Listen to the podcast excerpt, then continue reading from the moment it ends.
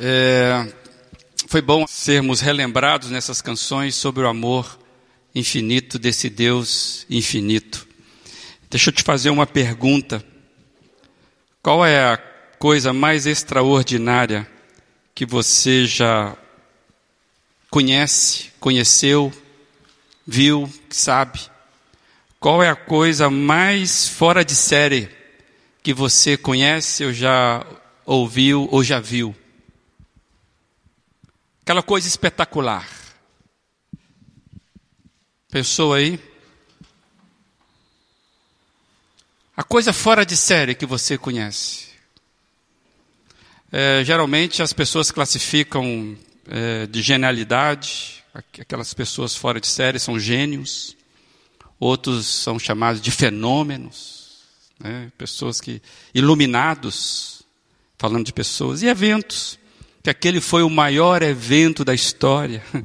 Aquele tal decreto mudou a história, mudou o país. Aquela lei daqueles bravos homens. Então nós temos vários eventos e pessoas espetaculares, fora de série, que marcam as nossas vidas, marcam nossos, a nossa história. E eu queria que você tivesse com isso em mente, e eu desejo compartilhar com você.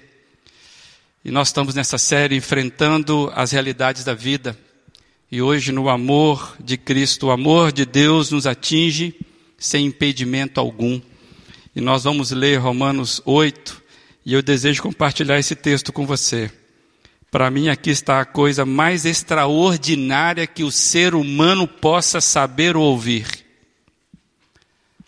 Aqui está a maior revelação que qualquer ser humano possa saber ou ouvir. Algo mais espetacular que possa existir, para mim está escrito nesse texto.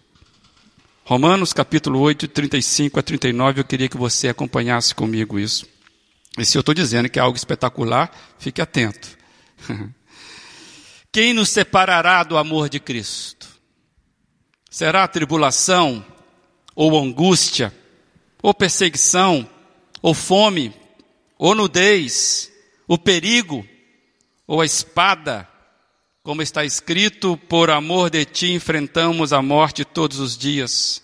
Somos considerados como ovelhas destinadas ao matadouro, mas em todas essas coisas somos mais do que vencedores por meio daquele que nos amou pois estou convencido de que nem morte nem vida, nem anjos nem demônios, nem o presente nem o futuro, nem quaisquer poderes, nem altura nem profundidade, nem qualquer outra coisa na criação será capaz de nos separar do amor de Deus que está em Cristo Jesus, nosso Senhor. Amém? Você concorda comigo que aqui é a, a coisa mais extraordinária que o ser humano já ouviu? E que coisa extraordinária é essa? Sermos alvos certeiros do amor de Cristo. Esse Deus perfeito, infinito, poderoso que nós acabamos de cantar e orar. Isso não é extraordinário? Então você vai riscar isso na sua Bíblia, de vermelho, de amarelo, de branco, qualquer cor que te chame a atenção, porque aqui está uma revelação extraordinária. De todas as variações, certas ou incertas da vida, e a vida é cheia de variações certas e incertas. Só há uma única expressão que não sofre interferência que não sofre variação, por menor que seja, nenhum arranhão acontece nessa expressão. O amor de Deus nos atinge sem impedimento algum. Nada, absolutamente nada, pode desviar o foco do amor de Deus em nós. E como esse texto bíblico de Romanos, para mim ele é rico em informações. E eu fiquei pensando, claro, pensando, imaginando, quando eu estava relendo esse texto, Eu fiquei imaginando, caso esta página, eu olhei para a minha Bíblia toda arriscadinha, e eu fiquei pensando, caso esta página fosse retirada da minha Bíblia. Vamos imaginar que o capítulo 8, nós acabamos de ler parte dele, e o capítulo todo é muito lindo. Imaginar que essa página tivesse se perdido na história. É, e apesar de, de nós sabermos a respeito da profundidade do amor de Cristo, de Sua obra por nós, pois esta informação do amor de Cristo, da obra amorosa de Deus, está espalhada por toda a Bíblia. Se você pega Gênesis no capítulo 3, por exemplo, no inicinho da Bíblia, você já vai ter essa expressão do amor de Deus quando Deus fala: Olha, vou encaminhar alguém, que nós sabemos que é Jesus, que vai esmagar a cabeça do mal, e isso em favor de vocês. Ou seja, naquele momento, iniciando a história, Deus decide acreditar no homem e investir o amor dele no homem. Então nós sabemos que a paz, essa informação do amor de Deus está espalhada por toda a Bíblia. Nós vamos encontrar isso. Mas apesar dessas diversas informações, eu entendo que se o capítulo 8 de Romanos fosse retirado, nós, apesar de sabermos da grandeza, da profundidade do amor de Deus, é como se nós ficássemos um pouco empobrecidos desta grandeza, dessa maravilhosa, eu coloquei aqui, desse absurdo maravilhoso do que está sendo dito aqui. Que Deus nos ama apesar de tudo. E graças a Deus que está tudo aqui para nós. E nós podemos entender que isso é perfeito, isso é maravilhoso demais. Me veio na cabeça, quando eu estava lendo isso essa semana, me veio qual seria um exemplo que eu poderia compartilhar com os irmãos para mostrar que isso é um tesouro que está aqui para nós. E o exemplo que me veio à cabeça, para exemplificar, se por acaso nós perdêssemos o capítulo 8 de Romanos, se não tivesse vindo para nós. E esse exemplo que eu vou dar, ainda que de modo imperfeito, porque o que nós poderemos ter de expressão para exemplificar o que seria nós não termos o que está dito aqui em Romanos 8. E mesmo de modo imperfeito, de modo incompleto, eu queria arriscar você pensar comigo numa coisa. Imagina a genialidade né, de dois compositores que estão aí como referência mundial: Beethoven e Sebastian Bach são da, da chamada música clássica, que nós geralmente não ouvimos com tanta frequência, mas nós sabemos desses personagens. E muitas vezes nós conhecemos as músicas desses grandiosos, geniais compositores, que nós nem sabemos que são deles, mas são deles, essas obras. E eles são diferentes em épocas diferentes, e eu, eu fiquei pensando sobre duas obras que todos nós conhecemos, que são obras geniais desses gênios da humanidade da música. Né? É a Nona Sinfonia de Beethoven e Jesus, a Alegria dos Homens, de Sebastian Bach, que é uma cantata lindíssima, que fala justamente do Messias, fala justamente de Jesus.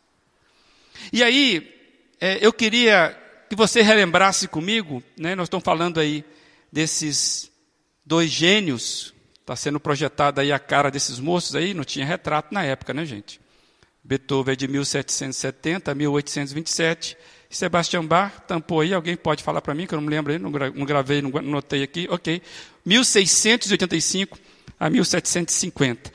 Gênios da música mundial. Eu queria que você só ouvisse dois trechos da nona sinfonia e de Jesus, a alegria dos homens, para nós termos essa intensidade aqui.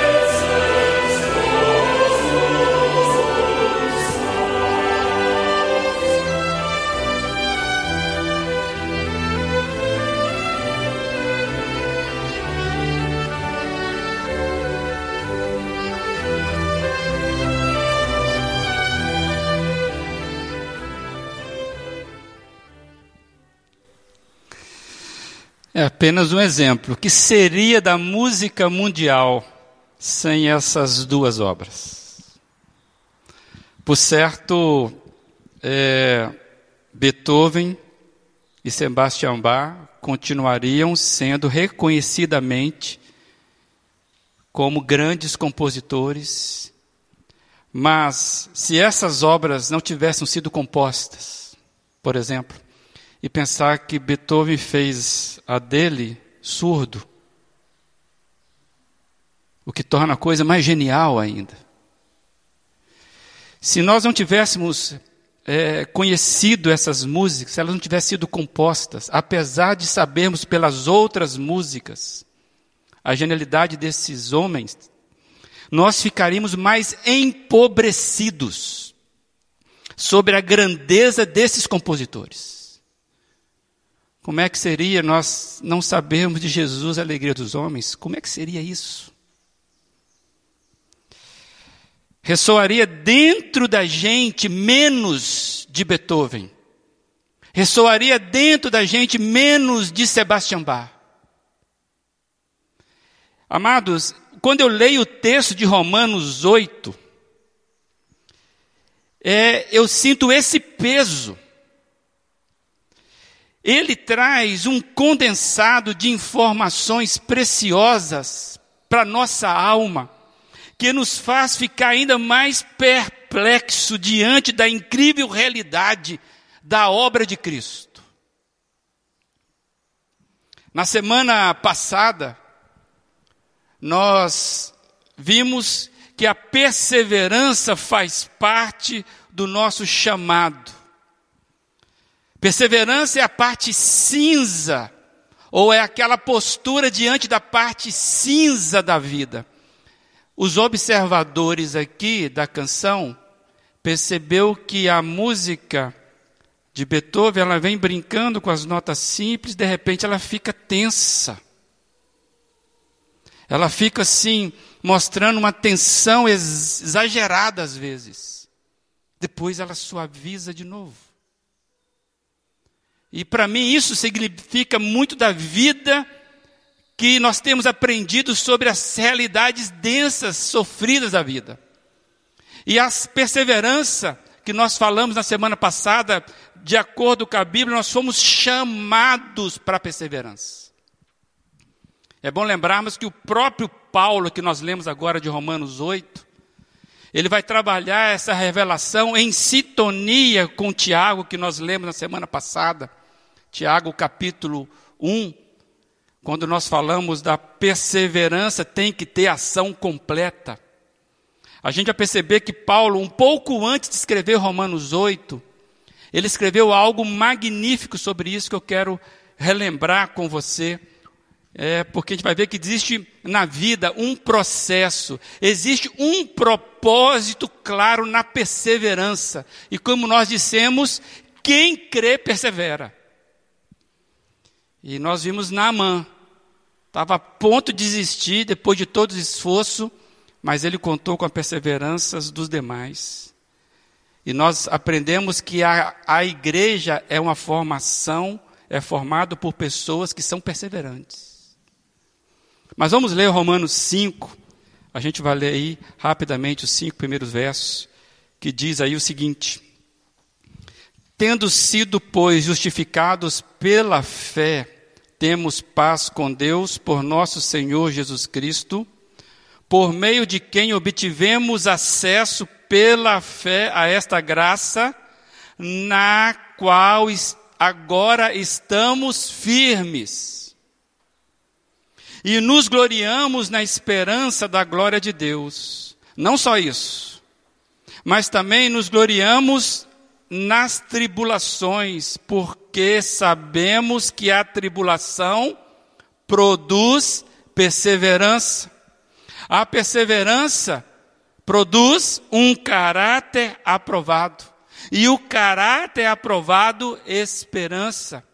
E a esperança não nos decepciona, porque Deus derramou o que? O seu amor em nossos corações por meio do Espírito Santo que ele nos concedeu. Olha que fantástico. E eu quero destacar aqui rapidamente esse caráter aprovado que Paulo fala, que é o resultado da perseverança. É aquilo que Tiago falou, que a perseverança tem que ter ação completa, Tiago 1,4. Paulo está nos dizendo que existe aqui um resultado da perseverança. Nós estamos sendo moldados numa espécie de caráter. E se nós ficarmos na metade, o nosso caráter não vai ser aperfeiçoado. Paulo, a gente vê aqui nesse texto, fé, a gente vê esperança, ele vai dizer que é a graça que nos mantém firmes no tempo da aprovação. Ele é claro quando diz acesso pela fé a esta graça no qual agora estamos firmados, estamos firmes. Firmes em meio às adversidades da vida. Amados, a vida do cristão não é um barco à deriva com os casco com buracos no casco. Nós temos dificuldades, temos adversidades, mas nós não estamos jogados, perdidos nesse universo. Nós somos alcançados pela graça, pelo amor de Deus, como diz o texto, que é derramado em nossos corações. Se você tem experiência com o Senhor Jesus, você não tem uma experiência qualquer. Não é ouvir nona sinfonia, é algo muito mais tremendo. Amados, nós começamos essas séries de reflexões sobre enfrentando as realidades da vida. A gente começou com as palavras de Jesus. Se você não ouviu, pode revisitar lá nos nossos acervos. Está disponível para todos nós. Quando Jesus, no seu sermão da montanha, o sermão do monte, das bem-aventuranças, como é assim chamado, capítulo 5 de Mateus, de 5 a 7, e nós nos detemos num determinado momento, quando Jesus fala que ele nos alerta para as diversas realidades da vida. A vida é muito mais do que gastar tempo com coisas inúteis ou mesmo úteis, é mais do que vestimenta, é mais do que as suas preocupações. Mas é interessante que Jesus vai colocando nessas múltiplas possibilidades da vida, né? Possibilidades boas, possibilidades ruins. Jesus vai colocando a múltiplas formas do cuidado de Deus. Ele chega a falar: existe planta que nasce e cresce na sua beleza que ninguém vê, mas Deus está cuidando daquela planta. Deus não desperdiça energia. Deus não economiza as suas ações de cuidado. Muitas vezes, quando nós estamos enfrentando a adversidade, nós achamos que Deus está economizando no amor dele. Poxa vida, se Deus sabe, por que, que ele não age logo? É a crise de fé que nós já falamos. Então, o enfrentamento das realidades da vida no amor de Cristo faz com que nós aliemos o nosso foco novamente e dissemos: não estamos negando nada, Deus está sabendo de tudo. Amados, quando nós olhamos para Romanos 8, vemos que Deus não economiza energia, Deus não desperdiça energia, Ele não está guardando do que Ele pode dar de perfeito para você e para mim. E eu fiquei pensando, como é que esse texto é grandioso, né? Como é que a minha esperança se comportaria sem esse texto? Especialmente na parte final do capítulo 8, que nós lemos, mas a gente não leu tudo, por isso que eu convido você a revisitar esse texto. Esse texto é grandioso. Amados, quando a gente vê que Paulo, ele vai começar a, a finalizar o capítulo 8, ele começa lá no versículo 28, é, trazendo algo fantástico. Está aí. Paulo começa finalizar seu raciocínio dizendo: Sabemos que Deus age em todas as coisas para o bem daqueles que o amam, dos que foram chamados de acordo com o seu propósito. Deus age.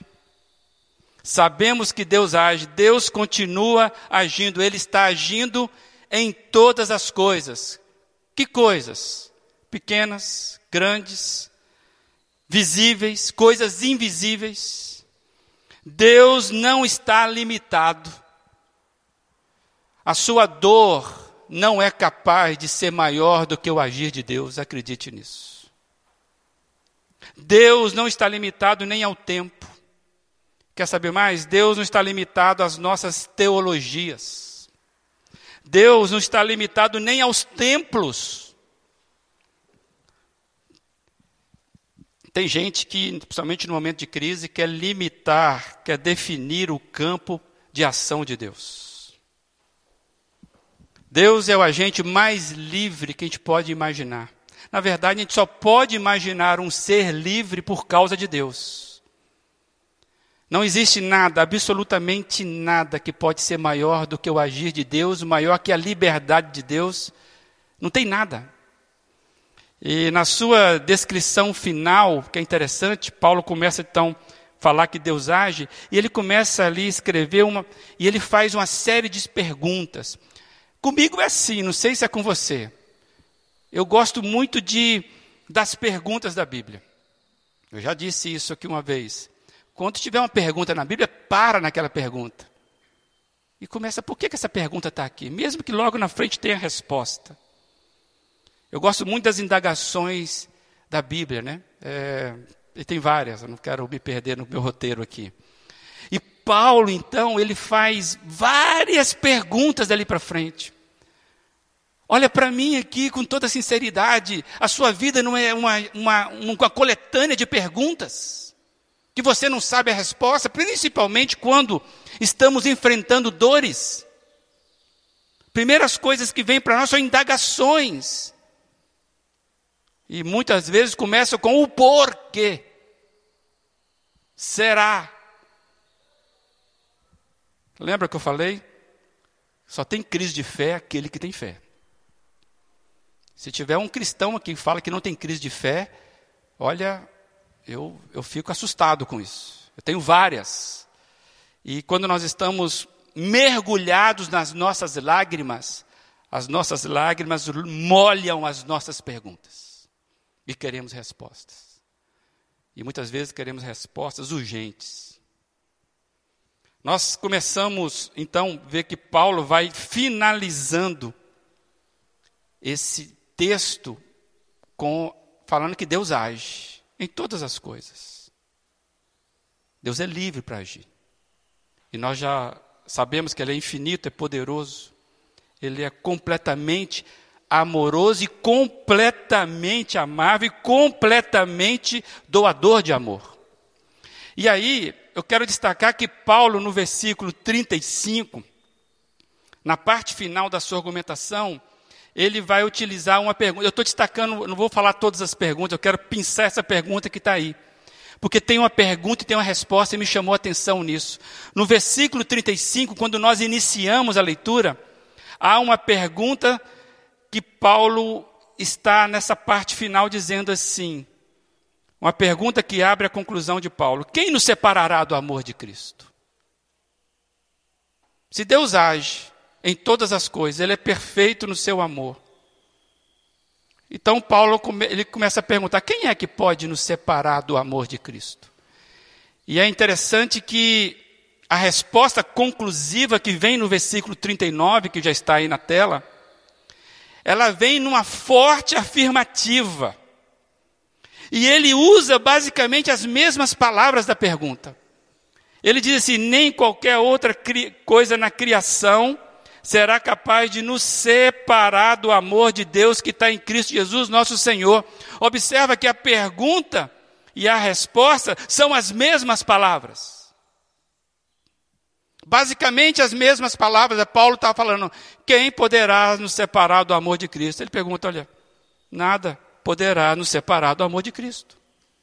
Seria uma pergunta retórica, como muito, muitos dizem por aí, para nos fazer lembrar de que não há, neste caso, de dúvida do amor de Deus, não há, essa pergunta, não há é, ausência de resposta.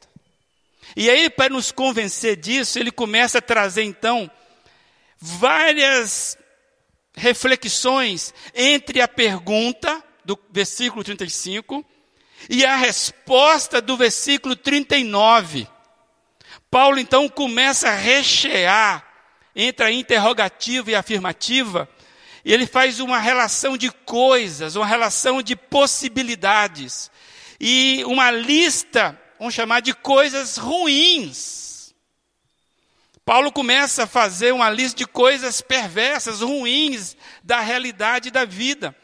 Ou ele está trazendo, ou seja, aquela possibilidade ao extremo da vida. Imagina uma vida que tem a possibilidade de coisas ruins acontecendo com ela. É como se Paulo estivesse fazendo um sanduíche só de coisa ruim. Coloca uma cabeça na sua cabeça. Monta um sanduíche de coisa ruim para você, que você não gosta. Imagina, vamos fazer um sanduíche. O pão de cima é muito bom, o pão de baixo é excelente, primeira qualidade. Um tempão maravilhoso, mais do que isso. Agora começa a encher esse negócio de coisa ruim. Brócolis, vocês gostam de brócolis, né? Eu não entendo como que vocês gostam de brócolis, né? Eu colocaria o quê? O que, que vocês não gostam? Começa a rechear de coisa ruim que você não consegue comer, né? Pata de, sei lá, pata de quê? Não sei, né? É?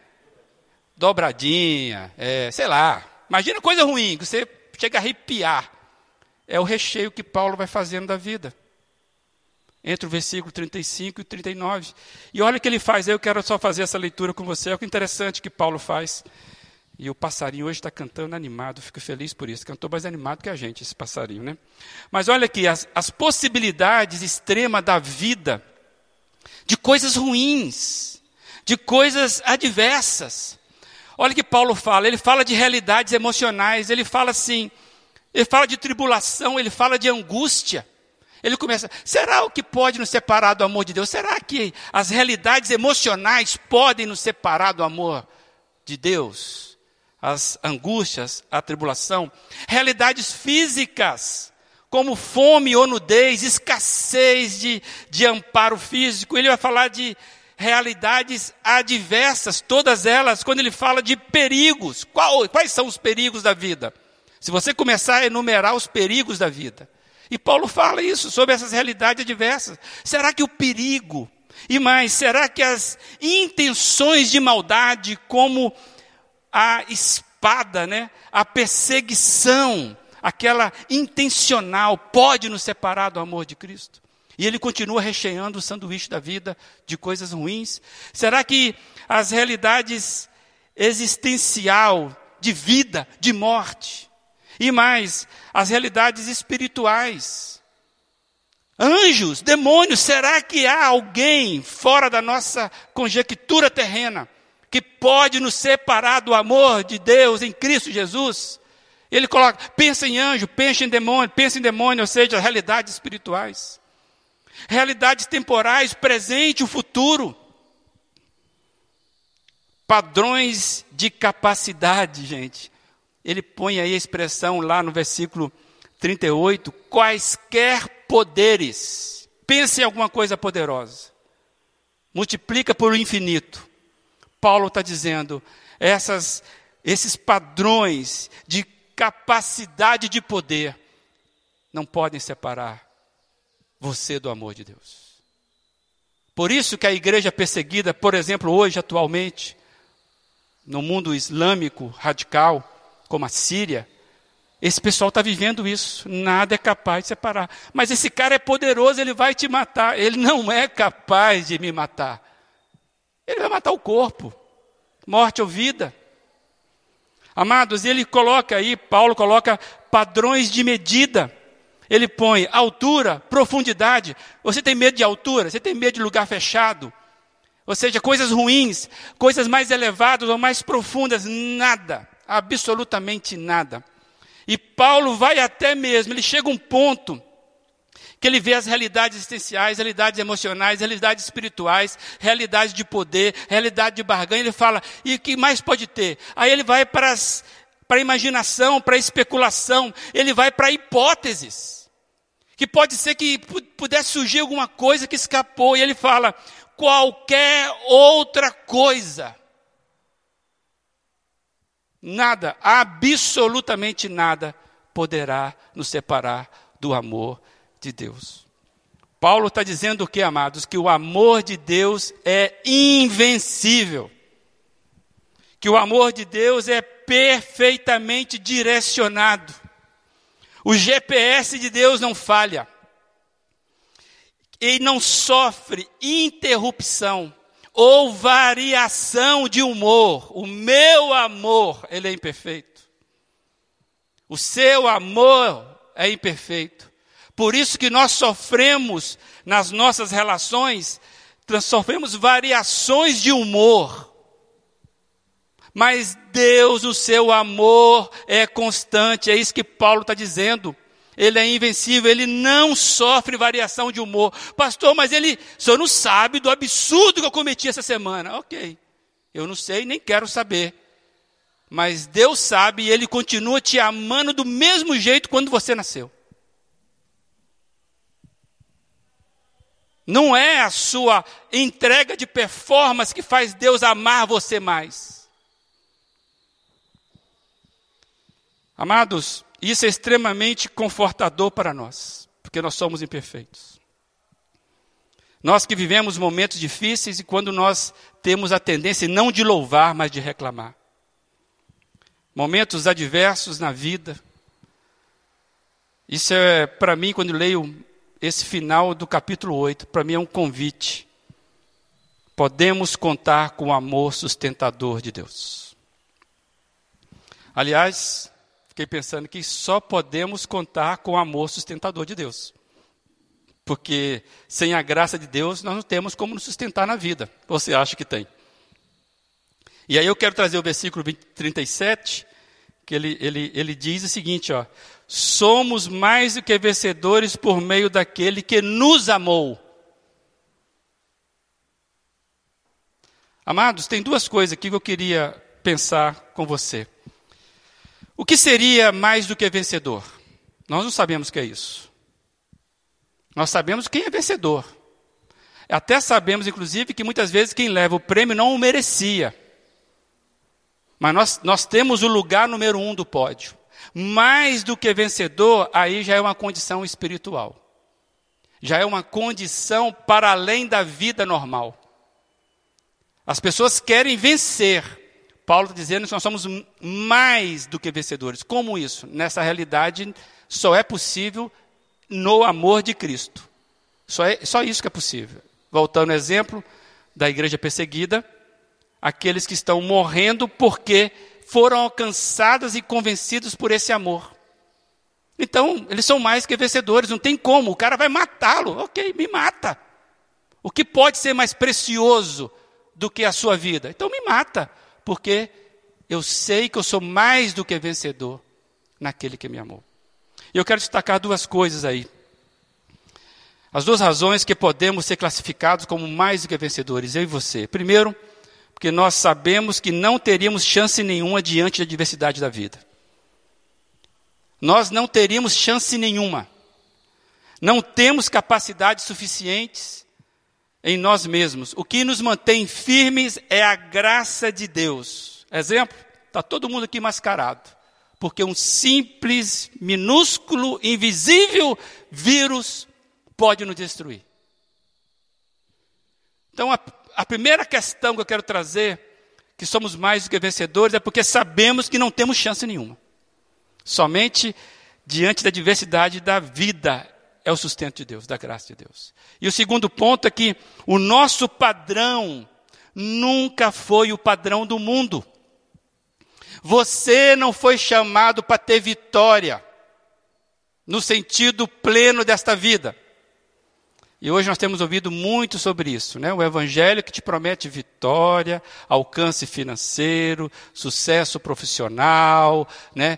É, e etc, etc, etc. Esse texto está nos chamando que o nosso padrão nunca foi o padrão do mundo. Nós somos chamados para ser mais do que vencedores. Não é para ser milionários e José rico. Não é para ser isso. É para sermos mais do que vencedores aonde? Naquele que nos amou. Amados, somos chamados, somos forjados para um outro mundo, uma outra realidade, Por isso que nós sofremos as incompreensões, as adversidades, as lutas, aquilo que Paulo fala, parece que nós estamos sendo levados como ovelhas para o matadouro. E de fato é assim. Então, amados, não tem escapatória para nós. Nós entendemos que somos mais que vencedores. E aí eu quero lembrar ah, o que Paulo vai dizer para a igreja muito complicada, que era a igreja de Corinto.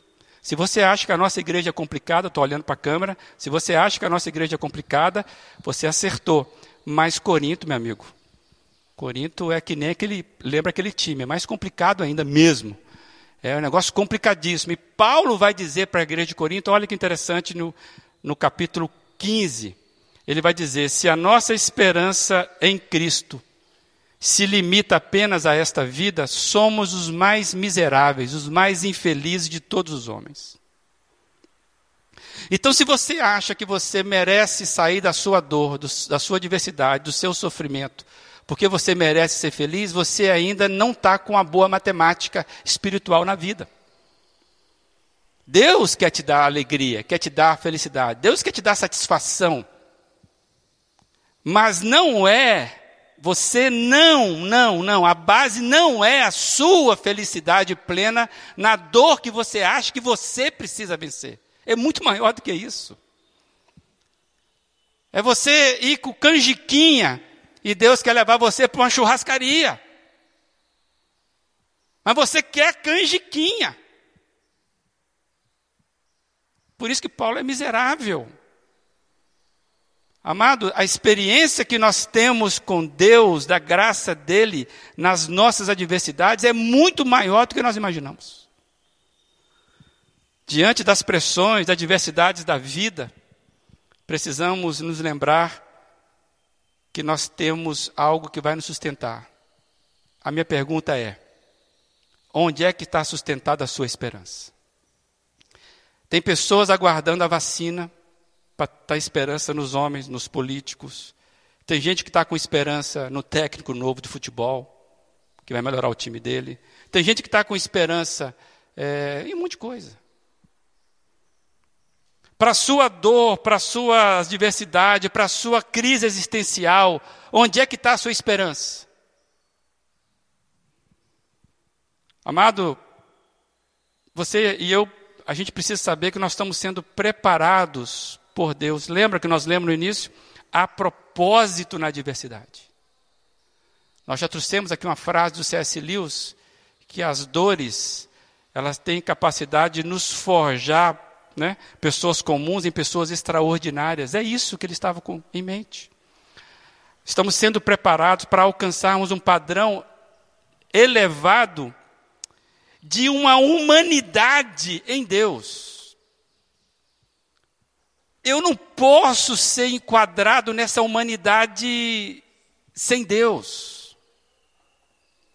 As minhas inclinações não podem ser as mesmas daquele que não tem Deus, que não tem Jesus como norte.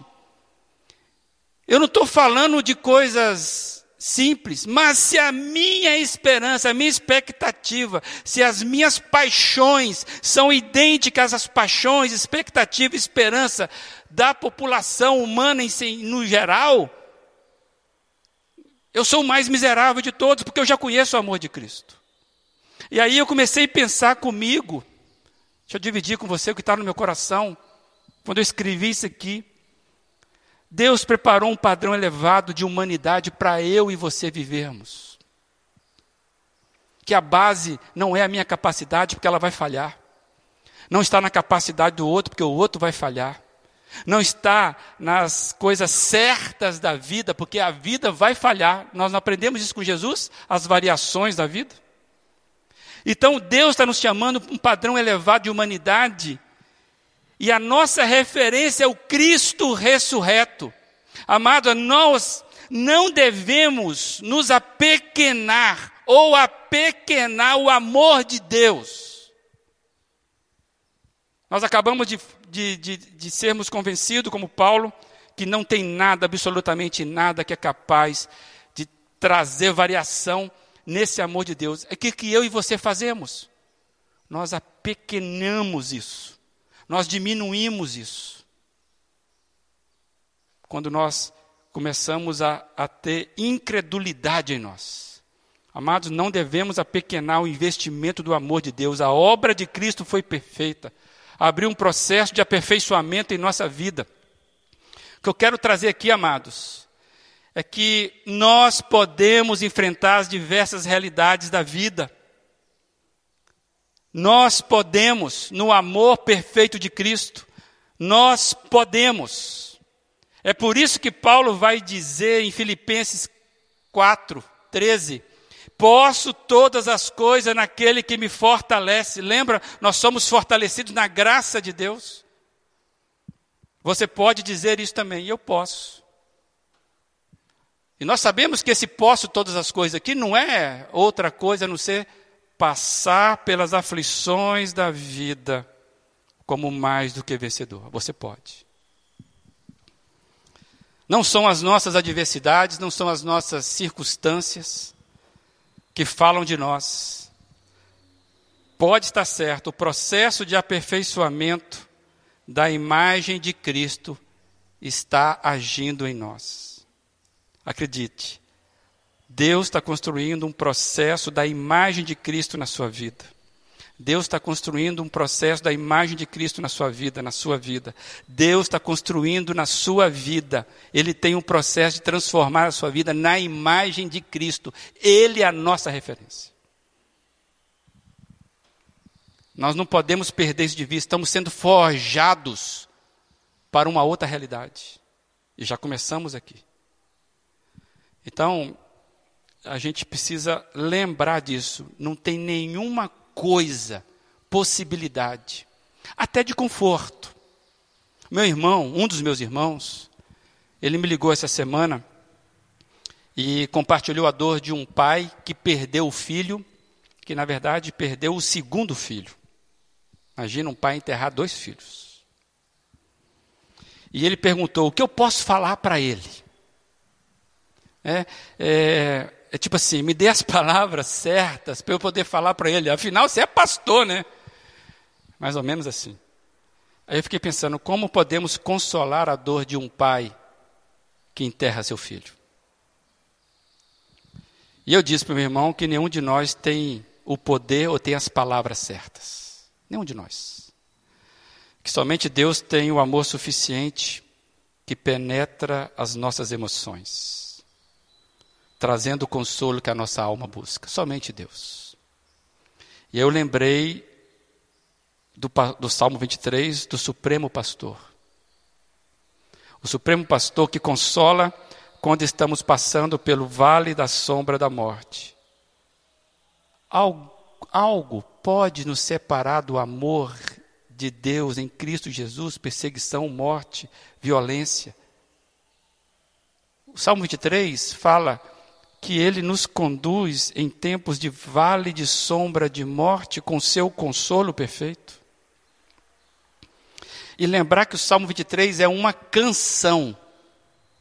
Sabe para que isso? Por que disso? Para nos ensinar a louvar a Deus nos momentos mais difíceis. Você trocar a sua reclamação por louvor. Isso não é alienação, não. Isso é você direcionar para o seu coração, para as suas emoções, que você tem pastor. Que você tem onde a sua alma, o lugar para ela repousar para descanso. Jesus fala isso conosco. Vinde a mim todos que estão cansados, sobrecarregados, estão aflitos, e eu vos aliviarei. Então não é ignorância, não é alienação, você falar: peraí, essa dor não fala de mim porque o amor de Deus é mais forte do que isso e a minha alma precisa ser redirecionada. Aí você vai ler, você vai cantar as verdades eternas, como por exemplo Romanos 8 ou Salmo 23. Amados, nós somos guiados, nós somos cuidados, nós somos protegidos, mesmo quando a circunstância parece dizer ao contrário disso. No enfrentamento das diversas realidades da vida, podemos contar com o amor de Cristo. E eu não sei quais são as principais dificuldades que você está enfrentando. Quais são as principais dificuldades que está paralisando, que estão paralisando você? mas confiado na palavra de Deus, que não é minha, eu posso dizer a você: se abra para o amor de Deus.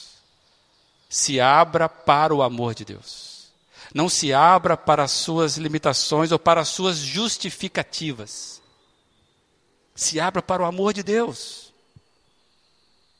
Enquanto nós estivermos agarrados às nossas justificativas, a gente vai ficar com as perguntas. Ah, não, acho que na dor não é. Acho que essa dor Deus não é capaz.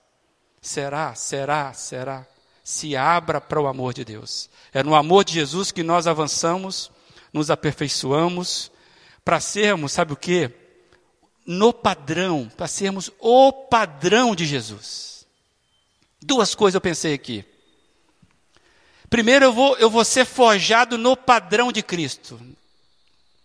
A Bíblia fala que nós estamos sendo reconstruídos à imagem de Cristo. É uma nova reconstrução. E mais, eu serei fonte de referência para as pessoas encontrarem Cristo no meio da crise. É para isso que serve a igreja. Por isso nós somos aqui pessoas que estamos sendo moldadas ao padrão de Cristo. Ninguém é perfeito aqui. Por isso é que é na dor que eu comunico melhor aquele que já sentiu a mesma dor ou que está passando a mesma dor. Amados, o padrão de Jesus, nós somos moldados no padrão de Jesus, enfrentando as realidades da vida no amor de Jesus. Não é no seu amor, não é na sua capacidade. E eu queria então trazer, finalizando, o mesmo texto, lido aqui agora, numa outra versão, que talvez te ajude a entender melhor. O Eugene Peterson, ele tinha essa, essa genialidade de transformar um texto numa linguagem que fale muito devocionalmente na nossa alma. Queria compartilhar com você. Olha o que ele diz, o mesmo texto. Acham que alguém será capaz de levantar uma barreira entre nós e o amor de Cristo por nós? Não há como. Nem problemas, nem tempos difíceis, nem ódio, nem fome, nem desamparo, nem ameaças de poderosos, nem punhaladas nas costas. Nada disso nos intimida, porque Jesus nos ama. Estou convencido de que nada, vivo ou morto, angelical ou demoníaco, atual ou futuro, alto ou baixo, pensável ou impensável, absolutamente nada pode se intrometer entre nós e o amor de Deus quando vemos o modo com que Jesus, nosso Senhor, nos acolheu. Fantástico, não? Por isso que a gente pode dizer que nós somos mais do que vencedores por amor, por aquele, né, por meio daquele que nos amou, enfrentando as realidades no amor de Cristo. Nada pode se intrometer nesse amor de Cristo por nós. Por isso somos mais do que vencedores, por meio daquele que nos amou. Que sua dor, que seu sofrimento possa ser derramado diante de Deus.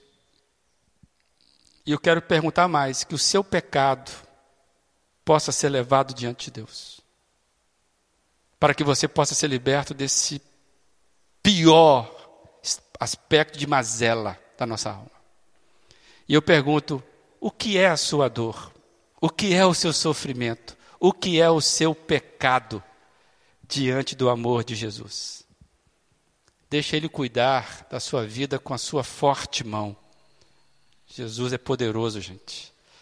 Que você possa aprender a enfrentar essa vida, as dores da vida, enfrentar as realidades da vida no amor de Jesus. Ouça essa canção e faça dela a sua oração.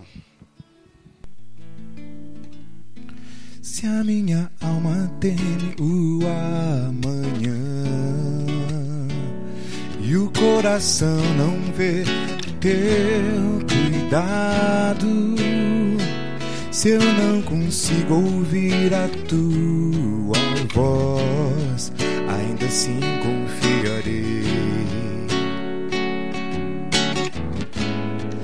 Ainda assim confiarei.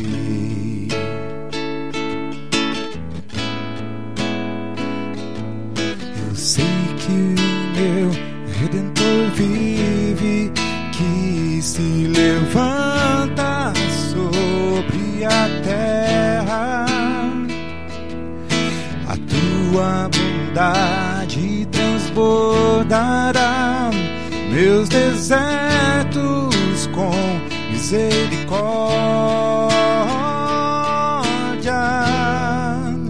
Tua forte mão guarda os meus dias, mesmo sem te ver.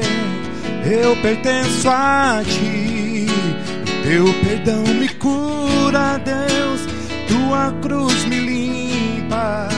Eu sei que não mereço mais, me amas com amor sem fim.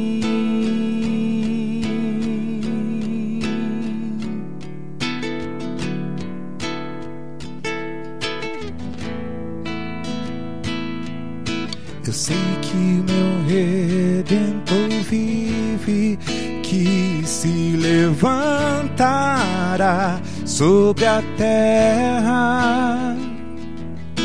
A tua bondade transbordará meus desertos com misericórdia.